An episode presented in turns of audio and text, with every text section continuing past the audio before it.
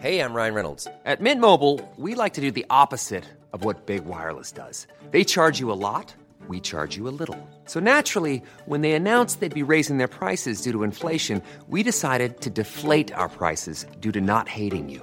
That's right. We're cutting the price of Mint Unlimited from $30 a month to just $15 a month. Give it a try at mintmobile.com slash switch. $45 upfront for three months plus taxes and fees. Promo rate for new customers for limited time. Unlimited more than 40 gigabytes per month. Slows. Full terms at mintmobile.com. Escucha la H. Heraldo Radio. El 540 de AM y eh, pues yo lo invito a que se quede conmigo. Yo soy Blanca Becerril, esto es República H, a que se quede conmigo porque en los próximos minutos le voy a dar toda la información más importante generada hasta este momento para que usted esté bien informado. Queremos mandarle un saludo, un abrazo muy fuerte a Franco Carreño, una persona súper importante en este medio, súper importante para el Heraldo Media Group, para todos los que conformamos parte de este gran equipo equipo, un abrazo muy fuerte porque hoy es su cumpleaños, que se la pase muy bien, que tenga mucha salud, trabajo, dinero, amor y millones, millones de bendiciones. Ahí las mañanitas para una persona fundamental en esta casa editorial. Bueno, ahora sí, vamos a comenzar este programa con toda la actitud, hoy transmitiendo acá desde la estación que lleva la mejor información hasta el Estado de México por el, el 540 de AM. Yo le tengo información muy importante porque hoy el presidente Andrés Manuel López Obrador, entre otras cosas, habló de este avión presidencial que estuvo fuera del país durante algunos meses, que ya regresó a nuestro país y hoy el presidente ha sido, eh, pues, incluso aplaudido y también criticado en redes sociales por que ha dicho que hay una posibilidad de que se pueda rifar este avión presidencial, que se pueda eh, pues hacer como en estos cachitos que usted compra en la Lotería Nacional. Y él decía hoy en la mañana que se podrían estar eh, vendiendo 6 millones de cachitos de 500 pesos cada uno para eh, pues obtener una bolsa de 3 mil millones de pesos de esta bolsa. Sería para pagar este avión y también para darle a aquel ganador uno o dos años de mantenimiento. Y es que en estos momentos, pues ha dicho el presidente López Obrador que este avión se podría vender entre 125 a 130 millones de dólares, que si alguien está dispuesto a comprarlo, pues en este momento que se ofrece esta cantidad, se lo lleva. Y es que este avión ha sido muy polémico porque fue comprado en el sexenio de Felipe Calderón, del expresidente de México, en aproximadamente 218 millones de dólares.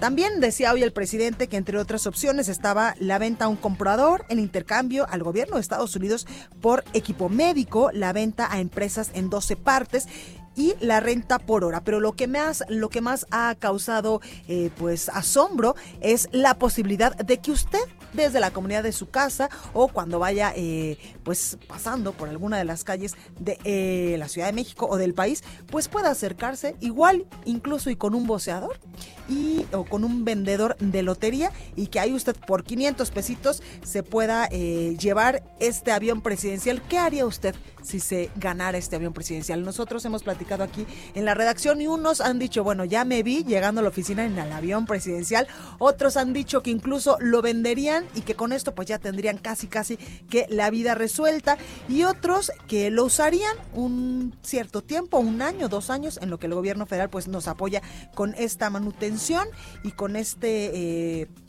pues con el mantenimiento y de este avión y que se iría a viajar por el mundo. ¿Usted qué haría si por 500 pesitos se ganara este avión tan cuestionado, este avión presidencial? Bueno, pues estamos abiertos a sus comentarios a través de nuestras redes sociales. Estamos en Twitter en arroba el heraldo-mx, mi Twitter personal es arroba blanca becerril, también totalmente en vivo en Instagram, en Facebook, en YouTube y en www.elheraldodemexico.com.mx. Ahí tenemos una pestañita de color azul, del color de esta casa editorial donde usted le da play y nos puede escuchar totalmente en vivo. Allá en la Ciudad de México nos escuchamos por el 98.5 de FM, en Guadalajara, Jalisco por el 100.3 de FM, en San Luis Potosí 93.1, en Tampico, Tamaulipas 92.5, en Reynosa por el 103.3, en Villahermosa, Tabasco por el 106.3 de FM, en Acapulco, Guerrero también nos escuchamos por el 92.1 y desde el Estado de México por el 540 de AM, donde en estos momentos En esta cabina estamos transmitiendo completamente en vivo. Sin más, vamos a un resumen de noticias y comenzamos con toda la información. En resumen. Desde Palacio Nacional, el presidente de México, Andrés Manuel López Obrador, agradeció a los legisladores estadounidenses y al presidente Donald Trump por aprobar la ratificación del TEMEC y haber confiado en México. Escuche.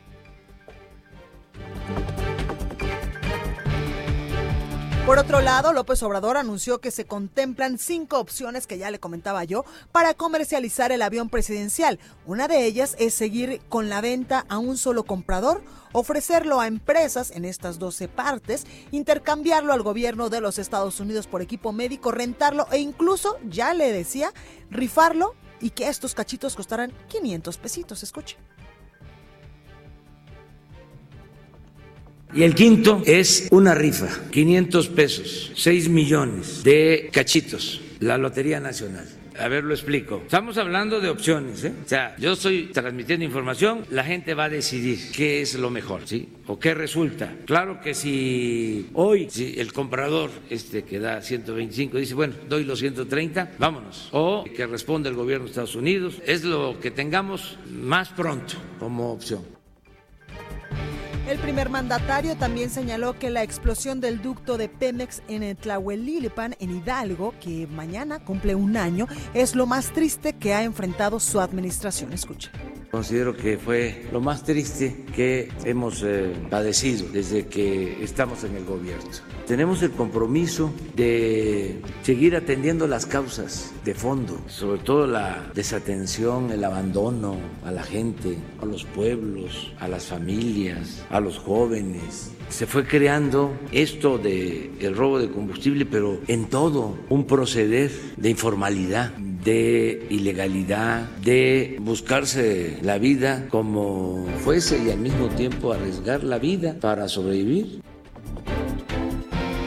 La subsecretaria de Desarrollo Democrático, Participación Social y Asuntos Religiosos de la Secretaría de Gobernación, Diana Álvarez, señaló que el saldo definitivo de la tragedia de Tlahuelilpan fue de 150 personas afectadas. En información internacional, este jueves el fiscal general de los Estados Unidos, William Barr, se reunió con el Gabinete de Seguridad Federal mexicano para dar seguimiento a lo acordado durante su visita pasada en materia de cooperación bilateral para el combate al tráfico de drogas y de armas.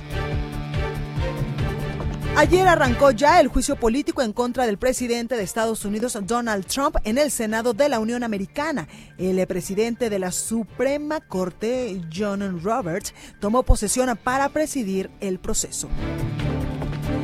Y la Marina de los Estados Unidos informó que el ataque de fuerzas iraníes en contra de la base militar al-Assad en Irak el pasado 8 de enero dejó un saldo de por lo menos 11 soldados norteamericanos heridos. La nota del día. Bueno, comenzamos con toda la información y es que el día de mañana, 18 de enero de este año 2020, se cumple un año de eh, lamentable suceso que se registró allá en Tlahuelilpan, Estado de México, donde lamentablemente 137 personas perdieron la vida con la explosión de este ducto de Pemex que fue perforado supuestamente por eh, de manera ilegal por las personas que se dedican al huachicol, a esta venta de combustible de manera ilegal en este estado del país. Y es que hoy el presidente López Obrador incluso decía que Hidalgo es el primer, el primer estado de la República en el robo de combustible. Vamos con nuestro compañero Axel Chávez, porque a un año del estallido allá en Tlahuelilpan, el huachicoleo persiste en el lugar. Axel, ¿cómo estás? Adelante. Blanca, ¿qué tal? Buenas tardes. Te informo que tras la tragedia en Tlahuelilpan, que dejó 137 muertos, y enlutó al municipio semanas, el huachicol siguió. En las horas postreras, el precio de la gasolina robada incrementó ahí de 10 hasta los 17 pesos, indicaron pobladores. Después, Tlahuelilpan se convirtió en uno de los 10 municipios más ordeñados del país y sitio de operación de grupos presuntamente vinculados a Solo en Tlahuelilpan, de acuerdo con informes obtenidos por Transparencia, de enero a septiembre de 2019 se detectaron 611 tomas clandestinas, Además, Tlahuelilpan, donde 194 menores también quedaron huérfanos, es uno de los 26 municipios hidalguenses en pugna por rutas para el trasiego de gasolina y la perforación de 101 kilómetros del ducto Tuxpan-Tula, 17 del Tuxpan-Azcapotzalco y 80 del Tula-Salamanca. que dejaron 3.493 tomas clandestinas en Hidalgo hasta octubre de 2019. Al día son 57 ordeñas, es decir, cada dos horas con 38 minutos se perfora una válvula para robar crudo. Pues ahí lo tenemos. Axel Chávez, gracias por esta información. Seguimos al pendiente. Buenos días. Gracias. Y por supuesto que hoy fue tema, tema importante durante la conferencia del presidente Andrés Manuel López Obrador acá en Palacio Nacional. Y ahí precisamente Diana Álvarez, subsecretaria de la Secretaría de Gobernación, pues ofrecía un informe. Pero antes de esto, el presidente López Obrador decía que esta, este hecho allá en Tlahuelilpal que dejó eh, pues 130 personas, 137 personas eh, muertas, es hasta este momento lo más triste que ha enfrentado su administración. Escuche. Considero que fue lo más triste que hemos eh, padecido desde que estamos en el gobierno. Tenemos el compromiso de seguir atendiendo las causas de fondo, sobre todo la desatención, el abandono a la gente, a los pueblos, a las familias, a los jóvenes, se fue creando esto de el robo de combustible, pero en todo un proceder de informalidad, de ilegalidad, de buscarse la vida como fuese y al mismo tiempo arriesgar la vida para sobrevivir. Y ahí mismo Diana Álvarez, subsecretaria de la Secretaría de Gobernación, y ella es exactamente el cargo subsecretaria de Desarrollo Democrático, Participación Social y Asuntos Religiosos, pues daba un informe pormenorizado de las acciones que se han llevado a cabo después de la explosión en Tlahuelilpan, pero también decía exactamente cuántas personas eh, perdieron la vida y también cuántas personas habían sido atendidas eh, después de esta explosión. Escuche. Tenemos aquí también los datos definitivos, 69 personas que fallecieron directamente en el lugar y 68 personas que estuvieron hospitalizadas y que posteriormente también fallecieron, 13 personas que estuvieron hospitalizadas y que afortunadamente fueron dadas de alta. Aquí vemos que eh, fueron 140 hombres y 10 mujeres, pero que tenemos de diferentes rangos de edad, incluso eh, menores de edad de 12 a 17 años fueron 16 y ahí vamos viendo eh, cómo se fueron conformando este número de personas. En este informe dado a conocer hoy por la subsecretaria de la Secretaría de Gobernación, también enlistaba que entre las acciones inmediatas, pues estaba la atención de verificación y registro para identificar a familiares hospitalizados, desaparecidos y fallecidos, apoyo terapéutico, funerario, ampliación del panteón, apoyo humanitario y económico, entre otros. Escuche. Se atendió para que se pudiera verificar y llevar a cabo un registro de los familiares que estuvieran hospitalizados, desaparecidos o fallecidos. Hubo también apoyo terapéutico coordinado tanto con grupos religiosos implementando centros de escucha y atención a familiares, pero también con otras instituciones. También el apoyo funerario en coordinación con el DIF nacional. Apoyo para la ampliación del panteón, ya que en ese momento estaba saturado el panteón de Tlahuelilpan y se adquirieron los terrenos. Y el apoyo humanitario para hacer frente a los gastos y situación de vulnerabilidad inmediata de los familiares que consistió en una cantidad de 15 mil pesos por familiar fallecido, hospitalizado o desaparecido. Además, anunció que se brindaron becas y diversos apoyos a niños jóvenes jefas de familia y pensiones para adultos mayores. A petición de familiares, dijo que ya en el terreno se encontraban los restos de sus seres queridos. La Conagua desvió el canal de riego que pasaba por esta zona de la explosión. Álvarez también informaba que se compraron terrenos correspondientes para la realización de un memorial a las víctimas. Además, se brindó apoyo psicológico, artístico y social a la comunidad para estrechar de nuevo los lazos que se vieron afectados, por supuesto, por el estigma de quienes participaron en este evento de la explosión allá en Tlahuelilpan por esta toma clandestina. Y es que mucho se dijo que esta toma había sido perforada porque los habitantes allá en Hidalgo, de las principales comunidades aledañas a Tlahuelilpan, incluso pues no tenían combustible en los últimos días o en las últimas semanas. Y también mucho se mencionó en ese episodio hace un año que la explosión había sido también por este ducto, sí, pero porque las ropas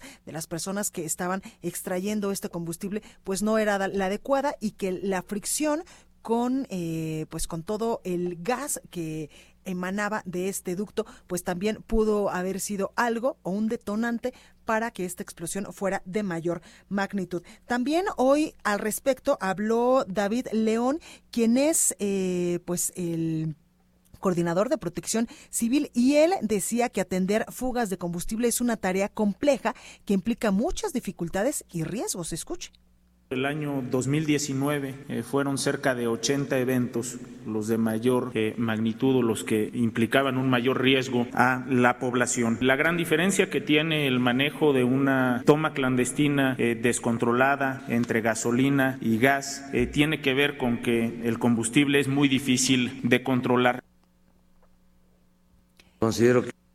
Y es que aunque a nivel nacional los piquetes aductos de Pemex reportaron una baja del 9.7% de enero a octubre del 2019 con respecto al mismo periodo del 2018, Hidalgo es el estado que más tomas clandestinas tiene en este momento y que más eh, pues eh, personas dedicadas al huachicol registra. Después le sigue el Estado de México y ahora Michoacán, quienes registran un alza en el hallazgo de tomas clandestinas para la ordeña de combustible. Esto de acuerdo con cifras oficiales de Pemex. De enero a octubre del 2019, Pemex eh, contabilizó 11.416 piquetes o tomas en los ductos que transportan diésel y gasolina a nivel nacional, 9.7 menos que las 12.534 halladas en el mismo lapso del 2018. Sin embargo, en Hidalgo, que encabeza la lista de ordeña para Pemex, se reportó un alza del 102.9%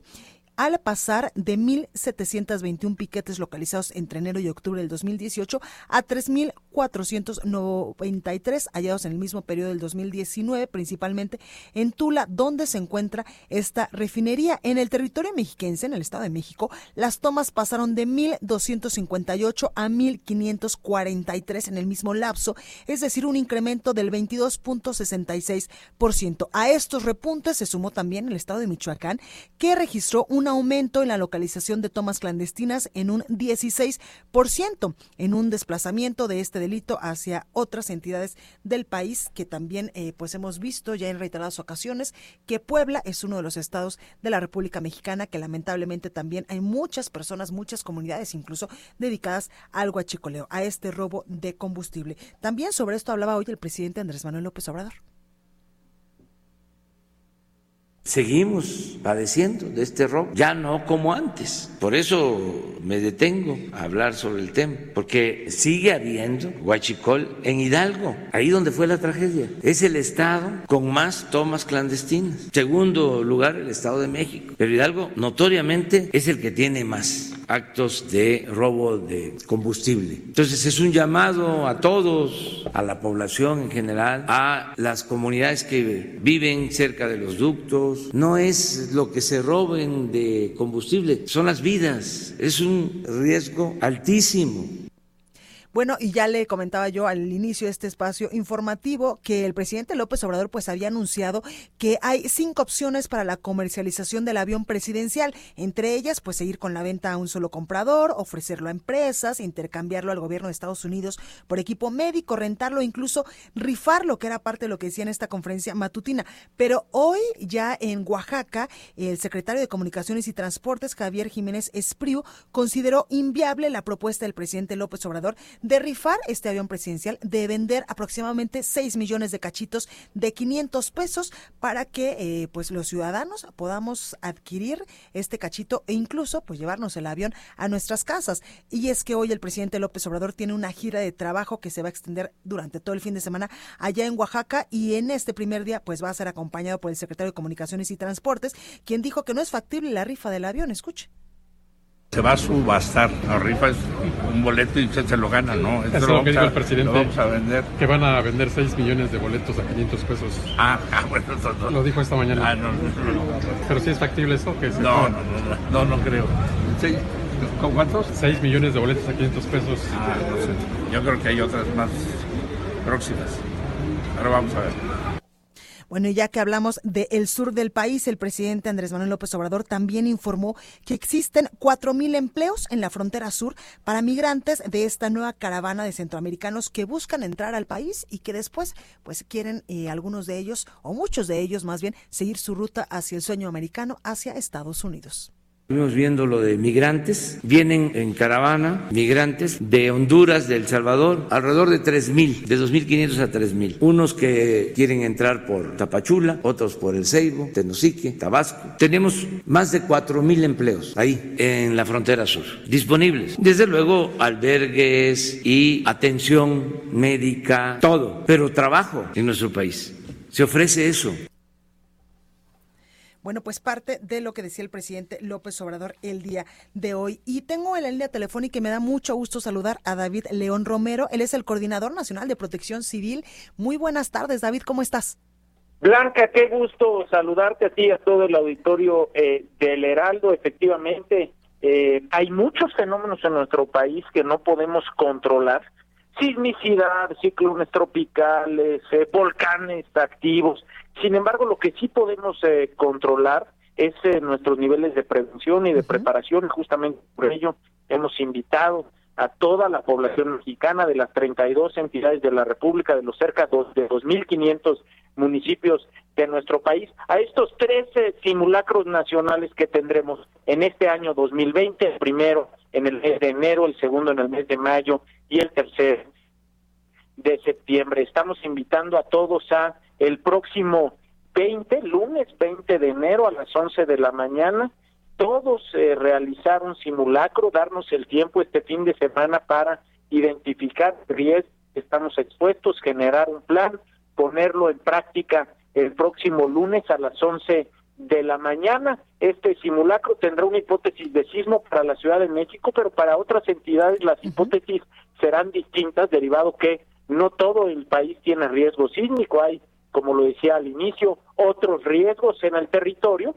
Estamos invitando a todos a informarse y a prepararse a través de la página preparados.gov.mx, preparados.gov.mx, para en esta página aprender cómo diseñar nuestro simulacro, además de ello poder eh, dar de alta nuestro inmueble, dar de alta el número de personas que nos acompañarán en ese ejercicio, obtener una constancia de participación y por supuesto el próximo lunes en punto de las 11 eh, de la mañana emprender este ejercicio de preparación porque estoy completamente seguro que si logramos prepararnos eh, mejor, fortalecer nuestra cultura de la protección eh, civil, le podremos hacer mucho mejor frente al riesgo en este extraordinario territorio mexicano. Totalmente, David de León. Y es que, eh, pues, este macrosimulacro que se va a. a bueno, hacer- bueno. ¿Ahí me escuchas? ¿Ahí me escuchas, Blanca. David? Bueno, estamos teniendo problemas con la comunicación con David León Romero, coordinador nacional de protección civil a nivel eh, pues nacional, quien nos está platicando de este macro simulacro que se va a realizar en todo el país el próximo lunes 20 de enero en punto de las 11 de la mañana. Y como ya no lo decía, lo más importante es la prevención, porque nuestro país pues está eh, pues siempre eh, moviéndose porque somos, estamos más bien en una zona sísmica, pero también nos, eh, nos puntualizaba David León que aquí en el centro del país pues se va a hacer este macro simulacro de un sismo de 7 grados en escala de Richter, pero en otros estados del país se va a hacer un macro simulacro no de sismo, no de terremoto, sino de otro tipo de fenómenos naturales. Ya tenemos a David León Romero, no, estamos teniendo un, un poco de problemas con la comunicación, porque también habría que preguntarle, eh, pues, de este tema del huachicol, de la robo, del robo de combustible, que hoy también expresaba algunos puntos allá en la conferencia matutina del presidente López Obrador en esta mañana en Palacio Nacional porque eh, pues mañana se cumple un año exactamente de la, traje- de la tragedia allá en Tlahuelilpan, Estado de México. David, de, David León, ya te tenemos en la línea.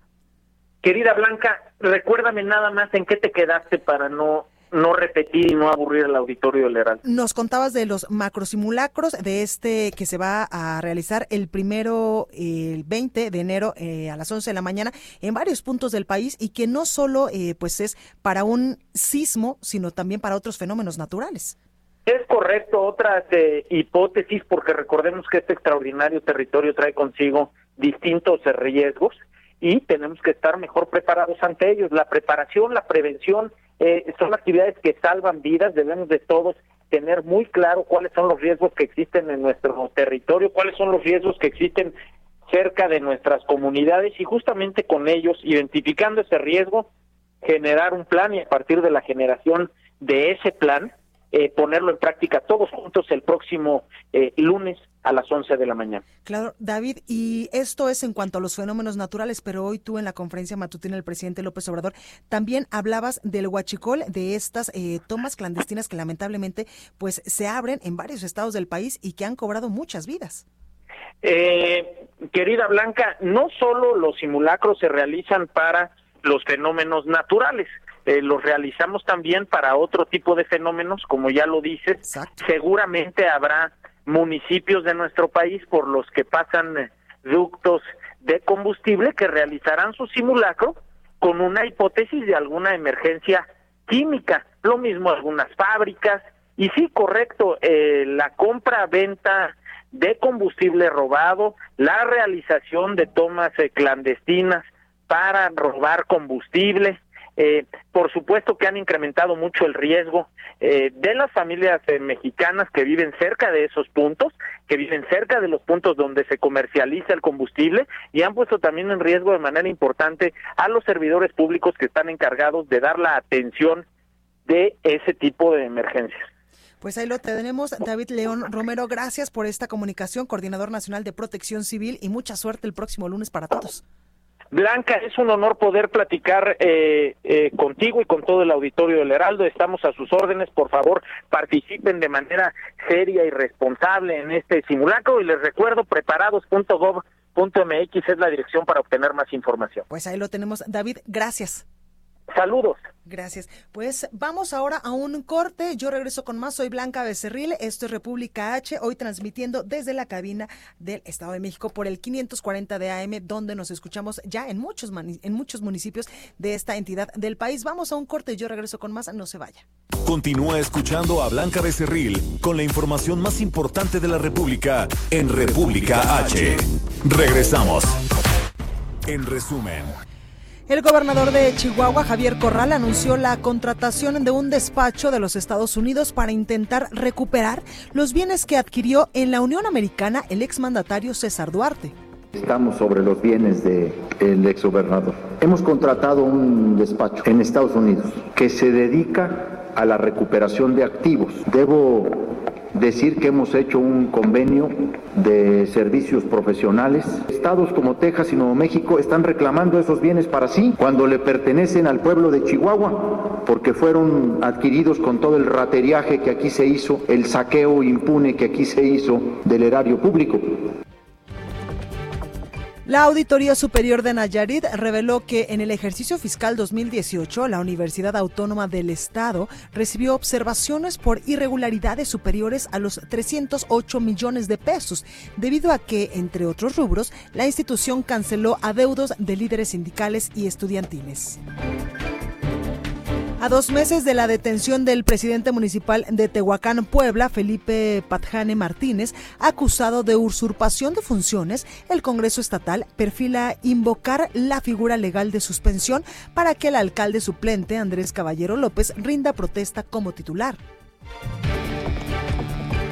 El gobernador de Coahuila, Miguel Riquelme, sostuvo un encuentro con padres de familia del Colegio Cervantes de Torreón para ofrecerles apoyo psicológico tras el tiroteo al interior del plantel registrado la semana pasada. Les ofrecí la conformación de un grupo de psicólogos, eh, de varios grupos, que nos permita atender las distintas situaciones que, que existen, de quienes fueron víctimas, de quienes fueron indirectas, de quienes no vieron nada, pero, pero saben lo que ocurrió en el colegio. Durante un enfrentamiento en el poblado de Los Ángeles del municipio de Miguel Alemana, Tamaulipas, personal del ejército abatió a 11 presuntos sicarios. Y en Zapopan, Jalisco, elementos castrenses encontraron tres cuerpos y 80 bolsas con restos humanos al interior de una finca que presuntamente es utilizada por el crimen organizado.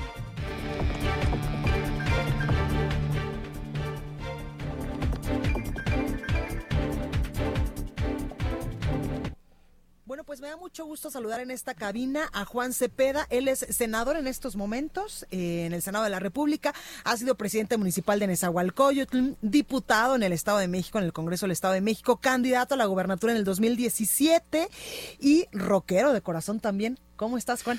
Me queda Blanca, pues gusto en saludarte y un saludo al auditorio. Por aquí, pues con el gusto de estar en tu espacio. Oye, Juan, cuéntanos, tú eres un eh, senador bastante activo que siempre está pues eh, promoviendo y defendiendo temas del Estado de México y hace algunas horas en el Senado de la República, en la máxima tribuna, incluso pediste eh, que Zoé Robledo, eh, el titular del Instituto Mexicano del Seguro Social, pues ponga atención en una clínica que sufrió graves daños en el terremoto o en el sismo del 2017, allá en el Estado de México. Es correcto, está, estamos hablando del Hospital General 25. que está sobre Zaragoza y que comúnmente la conocemos como la Clínica 25 y se ubica en los límites, fíjate nada más, ¿eh? de la alcaldía más grande de todo el país prácticamente que es Iztapalapa y el segundo municipio más grande que es Nezahualcóyotl, pero también atiende pacientes desde Catepec hasta Chalco, pasando por Chimalhuacán, por Los Reyes, por Iztapaluca, Chalco, Valle de Chalco, y quienes conocemos la zona y quienes conocemos la clínica, sabremos que eso eh, era el refugio para aquellos que teníamos una urgencia médica o problemas de salud. Bueno, se calcula ¿eh? que ahí estaban afiliados casi 500 mil derechohabientes del IMSS y atendían más de 200 mil personas de manera cotidiana entre consultas, cirugías, tratamientos, seguimientos, etcétera. Y como bien lo dices, en el 2017, en los sismos del 7 y 19 de septiembre, ante la fuerza de la naturaleza se dañó la, la estructura de la clínica y recién del temblor, recién cuando ocurrió, habían inaugurado el área de urgencias y de especialidades. Es decir, esas tuvieron mayor soporte por el tema del sismo. Pero lo demás se dañó. Esta área que te estoy diciendo de urgencias, de especialidades, duró todavía en funcionamiento un año más, hasta que se hace un estudio y dicen, ¿sabes qué? Corren peligro, tenemos que demoler todo y volverla a construir. Ya le tocó ese tema al actual gobierno y estamos hablando de casi dos años y medio del sismo.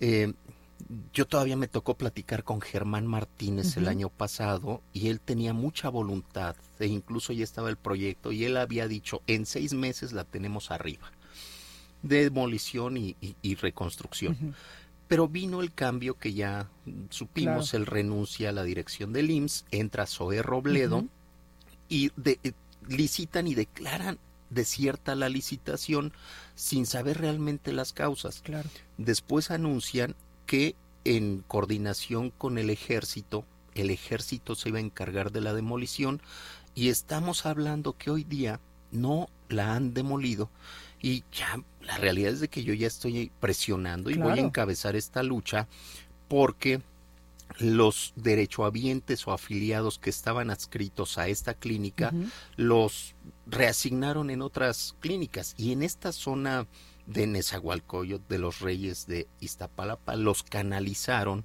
a una clínica que está en Texcoco. Evidentemente ya te imaginarás. Claro, lo lejos lo lejos que Lo lejos, porque de mesa allá en una emergencia puedes hacer hasta dos horas, dependiendo la hora y el en costo que vayas. implica también. El costo, el traslado. Pero deja eso. Si vas a urgencia, dos horas, una hora, es, la diferencia entre la vida o la muerte si te empiezan, imagínate un infarto, una embolia, un coma diabético, la atención inmediata entre los 30, 40 o una hora es salvar la vida. Si vas después de eso, te mueres o quedas en una situación complicada. Bueno, estoy urgiendo que inicie la demolición y que eh, inicie la construcción. Fíjate, según los tiempos que están manejando ellos. Ya llevamos prácticamente dos años y medio. Después la demolición va a llevar entre seis y ocho meses. Ya estamos hablando prácticamente de tres años. Y la reconstrucción hasta 24 meses. O sea, es decir, desde que ocurrió eso hasta que Si ahorita empezaran, estamos hablando de cinco años, Blanca. Cinco años es una eternidad Por supuesto. para un tema tan sensible como es la salud. ¿Has hablado con Zoe Robledo? He tenido comunicación, insisto, con Germán lo teníamos, y ellos comentan que ya viene la, la demolición. Yo voy a estar muy atento, voy a estar muy atento. Zoe es mi amigo, nos Sí. conocemos de, de viejas batallas, por eso tengo la, la fe puesta en que él con mucha sensibilidad va a asumir el, el asunto y que a la brevedad empiecen las obras de demolición e inmediatamente de reconstrucción. Y pienso visitar a Zoe en estos próximos días para que podamos fijar fechas Claro. y darle un seguimiento. Insisto, no es grilla, no es un tema de, de lucrar con esto, es una necesidad profunda. Mira, gente de Iztapalapa, de Nesa, de Chimalhuacán, de Los Reyes, que me están escuchando, saben que ahí salvaron vidas de propias o de familiares, o que también la atención que daban ahí con sus Claro. deficiencias, con que sea, nos quedaba relativamente cerca. Y ahorita trasladarse hasta estos lugares que te estoy comentando realmente es la diferencia Totalmente. entre la vida o la muerte. Y con la salud, y con la salud, eh, senador, no se juega. Por supuesto que no. Yo insisto para este nuevo gobierno que además le deseo lo mejor. ¿eh? Por supuesto que, que somos oposición, pero yo deseo que le vaya bien al presidente, porque si le va bien a él, le Nos va, va bien, bien a. México. ¿sí? Eh, y hay dos temas que creo que no se puede experimentar ni jugar. Uno es la seguridad y otro es la salud, porque va de por medio la vida de nosotros como ciudadanos. Y en este sentido, senador, ¿el Estado de México ya firmó o se va a adherir a este acuerdo para pasar del Seguro Popular a este nuevo instituto, el INSABI? Según la información que dio el presidente ayer, eh, el Estado de México es uno de los estados que está en proceso de Perfecto. incorporarse. Tú sabes que en el Estado de México funciona el Instituto de Salud del Estado de México, el ISEM. Eh, por supuesto que cumple una función muy importante. El secretario de Salud en el Estado de México también lo conozco, es mi amigo, sé que está haciendo lo mejor, pero también han señalado que sí y que no del INSABI y están en proceso, según la información que el mismo presidente nos da a conocer el día de ayer en la mañana, ya está en proceso de adherirse. Senador, ¿qué es lo que ha pasado, por ejemplo, con este nuevo instituto? Porque incluso, pues, hay muchos gobernadores, entre ellos muchos del Partido Acción Nacional, que dicen no vamos a firmar, no están las reglas claras, no sabemos exactamente si eh, va a ser mejor que lo que tenemos en estos momentos, que es el Seguro Popular, o si, eh, pues, en algún momento esta laguna entre que sí estamos con el Seguro Popular o pasamos al Insabi puede dejar vulnerable a mucha gente. Por supuesto, a ver, ¿qué está pasando? ¿Qué es el INSABI? Es el Instituto de Salud eh, y Bienestar. Esto viene a sustituir el Seguro Popular que se creó en el 2003, es decir, 16 años de ensayo y error, de ir especializándose, de ir escalando de atención médica de primer nivel, de atención médica de segundo nivel, y hasta el momento en que desaparece en el Seguro Popular, ya estaban atendiendo especialidades médicas que le llaman de tercer nivel. ¿Qué son de tercer nivel? Enfermedades tan complejas como el cáncer, Claro. como trasplantes, como cirugías mayores, y que era una realmente una gran ayuda para los de- para los ciudadanos que no tienen cobertura ni en el ISTE, ni en el IMSS, ni en ningún otro instituto de salud o seguridad social. Pero desafortunadamente cuando nos presentan la iniciativa de ley que por cierto y tengo que decirlo en el Senado la votamos nosotros en contra porque no traía un marco legal, no traía una suficiencia presupuestal para garantizar lo que ahorita estamos viendo que no funciona. Medicamentos, eh, sueldos de especialistas, de doctores, de enfermeras, lo mínimo que es una gasa, alcohol, algodón, no lo contemplaba.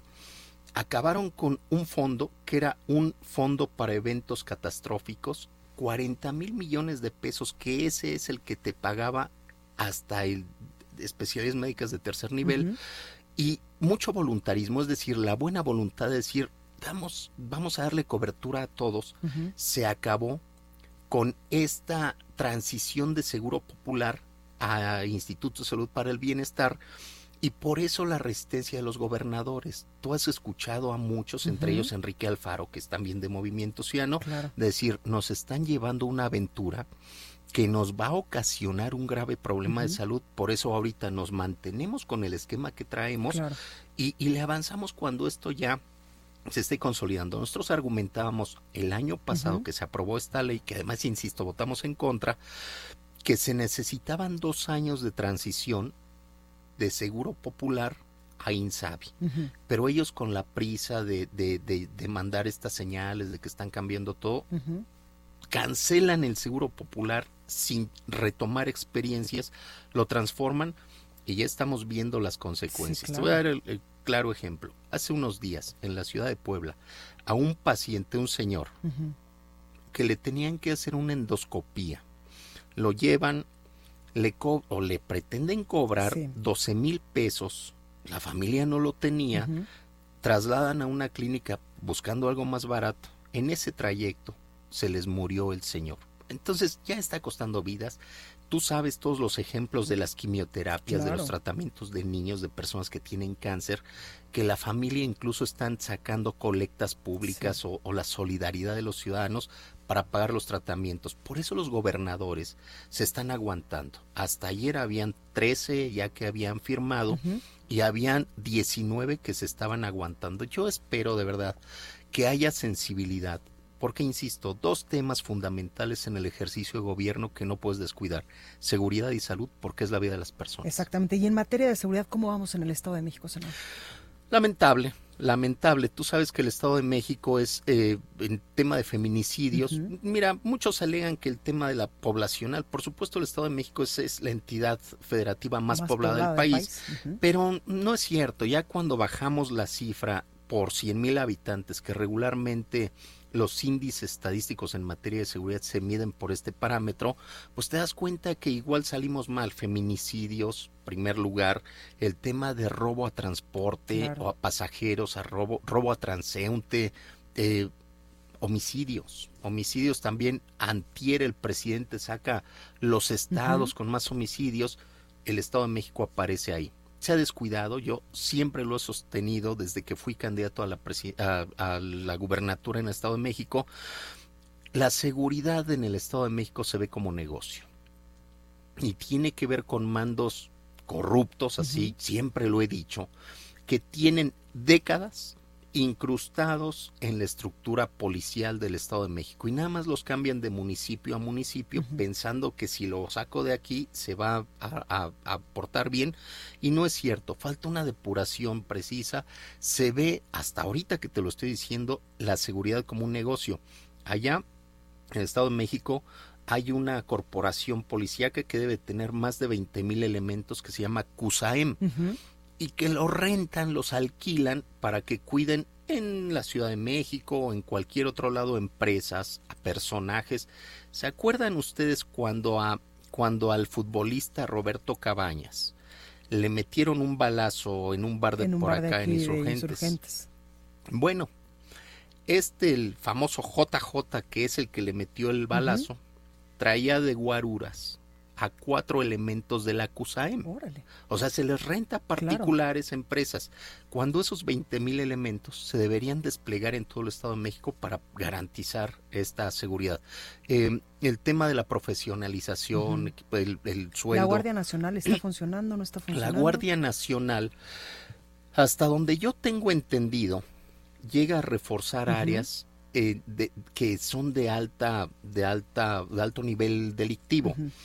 Evidentemente, ante los resultados a nivel nacional y en el Estado de México, hoy podemos decir que todavía no ha, no ha cuajado, no ha dado los resultados ante la expectativa que se creó para, para generar seguridad, bajar los índices delictivos.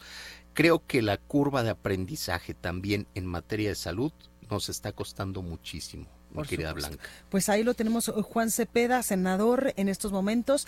Gracias por estar con nosotros esta tarde en la cabina. Hay muchísimos temas, también el tema del de, incremento en el transporte público en el Estado de México, que ha dado mucho de qué hablar, incluso ya ha eh, pues creado movilizaciones de gente que dice no vamos a pagar este incremento porque no podemos. Y, aprovecho el espacio. Yo me he pronunciado en todos estos días a partir de que se de que se incrementa, se incrementó para que el ciudadano tenga preciso en un 20%. De 10 pesos subió a 12. y ya hubo movilizaciones, pero además también con una respuesta del gobierno estatal que me parece incorrecta, porque hay que garantizar el derecho a la libre expresión, a la manifestación y a la agrupación que nos consagra la Constitución. Llegaron, reprimieron estudiantes, detuvieron a unos, y yo le hago un exhorto al gobernador del Estado de México, al mismo secretario de Movilidad, eh, a Raimundo Martínez Carvajal, que tienen que ser sensibles. Mira, su opción para detener esto, para apaciguar o calmar a los manifestantes fue decir, los estudiantes no van a pagar el incremento, van a pagar solo 10 pesos ellos, pero toda la ciudadanía se tiene que ajustar al incremento, 12 pesos. Bueno, ¿y qué ocurre con, las familias los que ganan desempleados? el salario mínimo también. Eh, Sí, con los desempleados, con las madres, con los enfermos, esto que estamos diciendo, o con los que tienen empleo pero les pagan el salario mínimo. Bueno, es un incremento lesivo a la economía familiar, pero también cuando vemos el servicio que prestan Sí, los claro. eh, transportistas en el Estado de México, de pagar los 12 pesos. inseguridad. O sea, Claro. tú te subes, mira, de manera recurrente estamos viendo grabaciones, videos, testimonios de los asaltos brutales a los que somos eh, eh, que somos víctimas en el transporte público del Estado de México. Entonces, por supuesto, condenar esto, exhortar al gobernador que tiene que ser sensible y también por el otro lado, pues que medidas de seguridad, pero también de mejoramiento en el sistema de transporte. Pues ahí lo tenemos. Juan Cepeda, senador de Movimiento Ciudadano, gracias por estar esta tarde con nosotros y mucha suerte. Gracias, mi querida Blanca, y reitero el saludo al auditorio. Estados. Bueno, y ahora vamos hasta eh, la Ciudad de México, allá en la Torre Carrachi, con mi compañero Antonio Bautista, coeditor de Estados en el Heraldo de México. Antonio, ¿cómo estás? Blanca, ¿qué tal, Artillo? Los escuchas muy buenas tardes. Bien, bien, cerrando la semana y preparándonos precisamente para el lunes participar en este simulacro de sismo que vamos a tener en, en la ciudad. Exactamente, eh, Antonio, y es que eh, pues varias partes del país, sobre todo el centro y el sur, pues siempre estamos expuestos a que pueda moverse la tierra en cualquier momento del día y en cualquier eh, pues en cualquier época del año. Y si no estamos bien preparados en qué hacer, eh, cuáles serían nuestros puntos para que si en algún momento Dios no lo quiera tocamos en madera llega a haber un sismo como por ejemplo el del 2017 que incluso cobró la vida de muchas personas y se cayeron pues muchos edificios aquí en la Ciudad de México sepamos qué hacer. Así es, Blanca. Fíjate que, que, pues, hemos sentido esa serie de movimientos en lo que va del año. Son apenas van 17 días del año y ya tenemos sentido varios movimientos telúricos, pero no es extraño que se mueva la Tierra en nuestro país. Tenemos una, una, eh, pues ubicación geográfica que hace que eh, haya una ocurrencia de sismos muy frecuente, esto debido a la interacción de, cinco placas tectónicas que están en el territorio nacional, está la norteamericana, la, la placa de Cocos, la del Pacífico, la Ribera y la del Caribe. Pero si hay un fenómeno que se presenta eh, de repente en este asunto de los sismos, que se llama, eh, bueno, le dicen enjambre sísmico o también eh, secuencia sísmica. De acuerdo con el Servicio Sismológico Nacional, se trata de un conjunto pues de movimientos de tierras que se, que, se presentan en un área específica durante un periodo determinado, que pueden ser días, semanas, meses. Esto es diferente de las réplicas, porque las, el enjambre sísmico no ocurre, bueno, el enjambre sísmico no ocurre un, un sismo mayor y eh, se van, van eh, presentando otros movimientos por el reacomodo de piedras que se da después de un sismo fuerte. Esta es eh, la presencia de varios temblores, cada uno de su propia magnitud. En México no es raro que los tengamos, se han presentado estos fenómenos. El año pasado hubo en Guerrero una, eh, un enjambre sísmico de 39 temblores por tres días, con magnitudes que fueron del 3.5 a 4.9%. En julio también del año pasado se presentó un movimiento similar. Entonces, eh, tenemos esta frecuencia de sismos. ¿Qué vemos en, en eh, de acuerdo con los reportes del Sismológico Nacional? Pues en lo que del año hemos tenido 26.418 movimientos, dos de ellos han alcanzado la magnitud de fuertes, que es cuando superan los 5.5 grados. Eh, en este caso se trató de los sismos registrados, uno en Oaxaca, en Unión Hidalgo, el 5 de enero, y el otro en Chihuatán, Jalisco, el primero fue de 6 grados y el segundo de 5.5 grados. Por eso hay que tener, hay que estar preparados, afortunadamente, o bueno, Desafortunadamente hemos tenido que aprender de experiencias muy amargas y muy duras, principalmente a finales del siglo XX.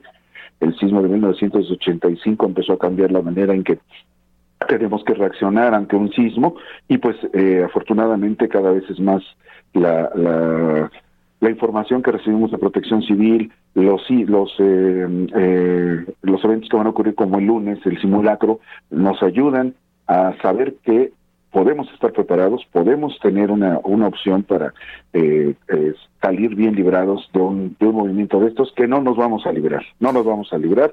Estados como Guerrero, Oaxaca, Chiapas, son los que concentran también este movimiento, principalmente Guerrero, ese que concentra el 5% del origen de los sismos en el país, Blanca. Pues ahí lo tenemos, Antonio, gracias por este por esta información. Pues sí, gracias a ustedes, Blanca. Muy buenas tardes. Buenas tardes. Bueno, hasta aquí este programa, hasta aquí República H. Yo soy Blanca Becerril. Yo los espero el día lunes con toda la información, con la mejor información de lo que va a suceder este fin de semana en los estados de la República. Mientras tanto, yo lo dejo con la programación de El Heraldo Radio y lo invito a que el próximo lunes me sintonice en punto de las 12. Lo dejo con la nota amable de este viernes. Que tenga un excelente fin de semana. Cuídese mucho y sea feliz. Esto fue República H, la información más importante de lo que pasa en el interior de la República, con el punto de vista objetivo, claro y dinámico de Blanca Becerril. Continúa escuchando Heraldo Radio, donde la H suena y ahora también se escucha. Una estación de Heraldo Media Group. Escucha la H. Heraldo Radio.